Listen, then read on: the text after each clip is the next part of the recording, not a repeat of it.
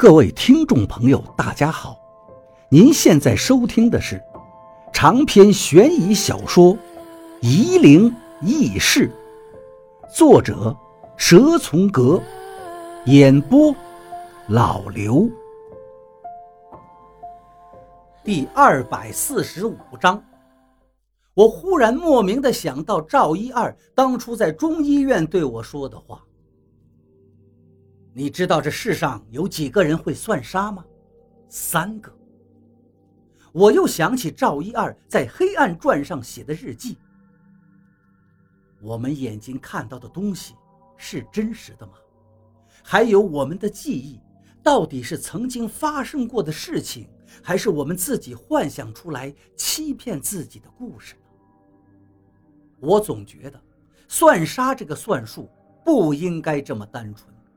这个算术应该有连师傅都不知道的层面，可惜我没他们一样的异能，我做不到。我蓦然想到，为什么赵一二留给我的沙漏和一般的沙漏不同呢？五万九千零四十九颗沙粒，三十四钱四厘水，这世上哪有半水半沙的沙漏呢？那个白领妇人一只手拿起一个粉饼盒子，另一只手拿着粉饼，在我们面前若无其事地涂抹起来。我同时也看到，也是他，干枯的手指捏着一个注射器，不是粉饼，仔细地在寻找额头上的血管，血管隐藏在松弛的皮肤褶皱里，很不好找。他用粉底盒，妈的！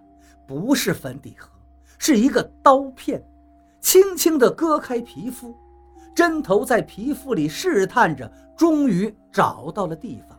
他开始注射毒品。你觉得像我这样的人？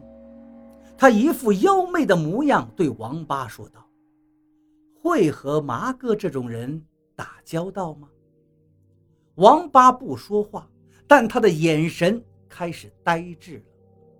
白领妇人把头转向我：“那么，你呢？”“是啊，他怎么可能跟麻哥扯上关系呢？”我心里释然起来。看来我找错地方。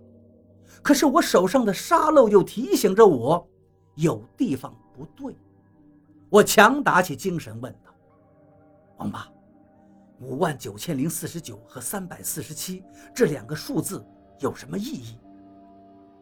王八正在恍惚中，却条件反射地答道：“乾卦九五纯阳，坤卦六三至阴。”不对呀，我追问道：“九五没错，可是六三只有二百一十六，不是三百四十三呢？”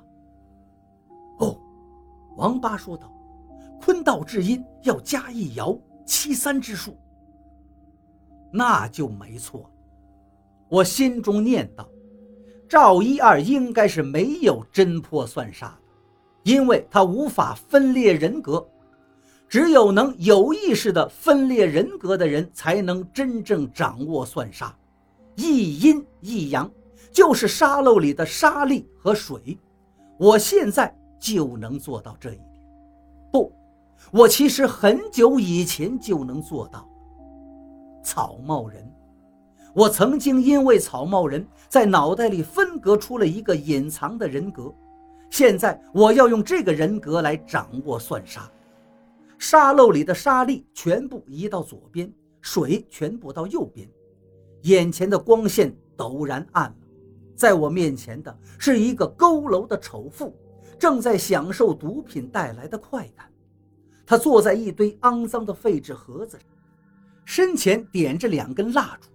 我环顾四周，全都是乱七八糟摆放的破桌子、烂椅子。天花板上的白炽灯昏暗得很。这并不是商务写字楼，而是一个堆放杂物的大仓库，根本就没什么装修。到处是未加修饰的混凝土柱子，墙壁也是没有粉刷的空心砖。天花板上的空调管道裸露在头顶，七拐八绕。我还闻到了一股味道，是尿馊味和木头的腐烂，还有墙灰的混合味道。这个妇人的催眠术太强大，我赶紧提醒王八：“他比你更会催眠。”我知道，王八说道：“我已经注意到了，可是我却摆脱不了。他到底长得什么样子呀？”你不会想看到的，我回答道。妇人还沉浸在毒品带来的虚幻中，她脱了鞋，纤长的手指轻轻地在脖子上滑动，身体起伏着，眯起眼睛，渐渐躺倒在沙发上，修长的腿蜷缩起来。如果她真是个美貌少妇，这个场面当然是无比香艳的。她在王八面前就是这个动人的样貌。而在我的右眼中也是如此，但是在我的左眼里看到的却是一个鸡皮鹤发的侏儒在我面前搔姿弄手，看得我是毛骨悚然。写字楼里的所有员工我也都看清楚，那是一个一个的废弃塑料模特，残割断臂，不仅是搁在破烂桌子上。还有很多就丢弃在地上，模特有的是黑色的，有的是肉白色的。妇人突然狂笑起来，那些模特的头颅飞快地旋转起来。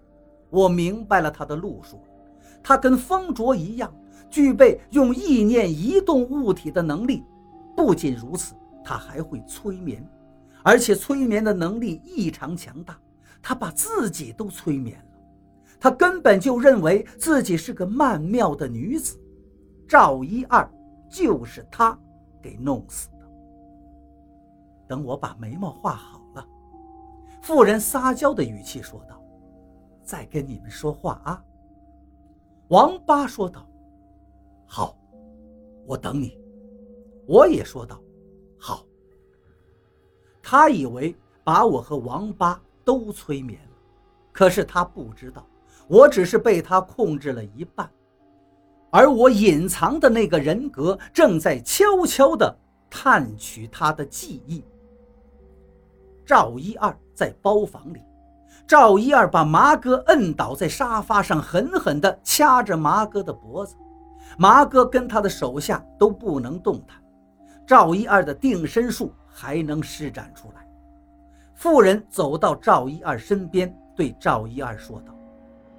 歇歇吧，麻哥和手下都能活动了。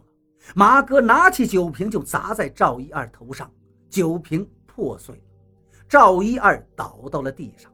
麻哥跟他的手下狠狠地揍着赵一二。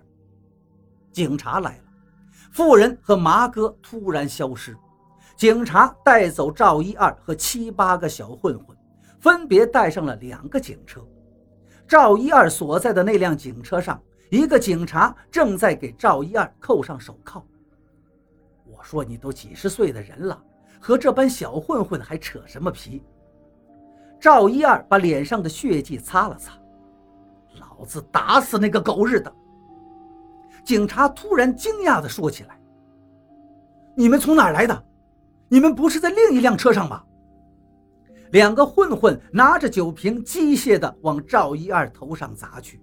动作生硬，一下，一下，又一下，使劲地砸着。警察喊道：“怎么回事？怎么回事？小陈，快开门，出人命了！”你为什么要这么做？我对妇人说道：“他已经不会对麻哥有威胁了。”妇人听见我的话，猛然坐正，看着我：“你？”他指着我，动作绵软。他开始慌了。